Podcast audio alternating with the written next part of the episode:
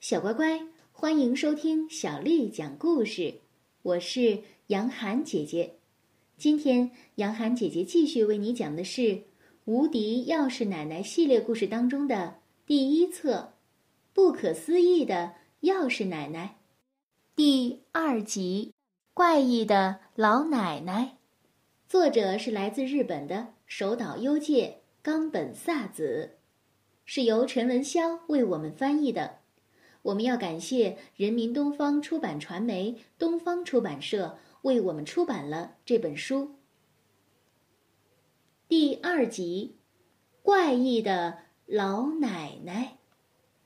走出小不点儿家的楼房，整个小区都已经是白雪皑皑的一片了。广一垂头丧气的走在路上，周围不见一个人影儿。哎呀，他实在是憋不住了。就在小区公园的杜鹃树丛里解了小便，哗啦啦，积雪都被小便融化了。广一愉悦地看着这一幕，似乎这是今天让他觉得最为开心的一件事了。你在这种地方做什么呢？广一猛地一惊，被这个声音吓得差点尿都憋回去。在离他不远的地方。站着一位身着大衣、脚穿白色筒靴的老奶奶，她手中居然撑着一把粉红色的伞，这看起来不像是老奶奶该有的打扮。老奶奶微微的笑着说：“你什么也不用说了，我都知道，你不用惊讶，也不用害怕。我不是巡警，不会责备你的，我会假装刚才什么也没看见。”这么冷的雪天，你却在这儿没回家，让我猜猜这是为什么吧。原因就是你把一件非常重要的东西弄丢了，并且我还知道你丢的呀是钥匙。我猜的对不对呀？广一惊讶的瞪大了双眼。这件事情，您怎么会知道啊？嗨，到了我这把年纪呀。差不多很多事儿啊，都能猜个八九不离十了。说完之后，老奶奶从她那大大的黑色手提袋里叮铃当啷的掏出了一大串的钥匙，闪闪发光的几百把钥匙都穿在一个钥匙串上，看起来非常沉重。喏，这些钥匙当中，应该有一把是你们家的钥匙，来。带我去你们家吧。广一听到这样的话，高兴的不得了了，原本的戒心也全都放下了。奶奶，我家就住在这个小区公寓的三楼，您那么多钥匙，肯定有一把能打开我家的大门，我终于可以回家喽。老奶奶跟随广一来到他家门前，门把手上还挂着广一的书包呢，取下书包。老奶奶用手试探了一下门把处的钥匙孔，然后从那几百把钥匙当中找出了一把，咔嚓一声就把门打开了。耶！万岁！打开了！老奶奶，谢谢你。但是啊，你妈妈一时半会儿还回不来，对不对呀？那让我进你家坐会儿吧。广一想起妈妈说的不让陌生人进门的警告。但是看到老奶奶眉目慈祥，并没有恶意，而且她还帮自己回了家，就微笑着说：“请进吧，真的谢谢您了。”广一把书包拎在手上，先进了家门，然后让老奶奶在餐厅角落的沙发上坐了下来。我马上去给您倒茶，您稍等一下啊。广一说完，便打开了阳台上的玻璃门。开始收起阳台上的衣服来，嚯，真是了不起呢！老奶奶赞赏的说道：“下雨下雪的时候，收衣服的工作就是我的事儿了。这是妈妈早上好不容易洗干净的衣服，不收的话会被全淋湿的。”你还真是一个为妈妈着想的好孩子呀！但是收完衣服之后，你也要把自己身上的衣服换一下。都淋湿成那样了，当心会感冒的。只有保证自己的健康，才算是个真正孝顺的好孩子。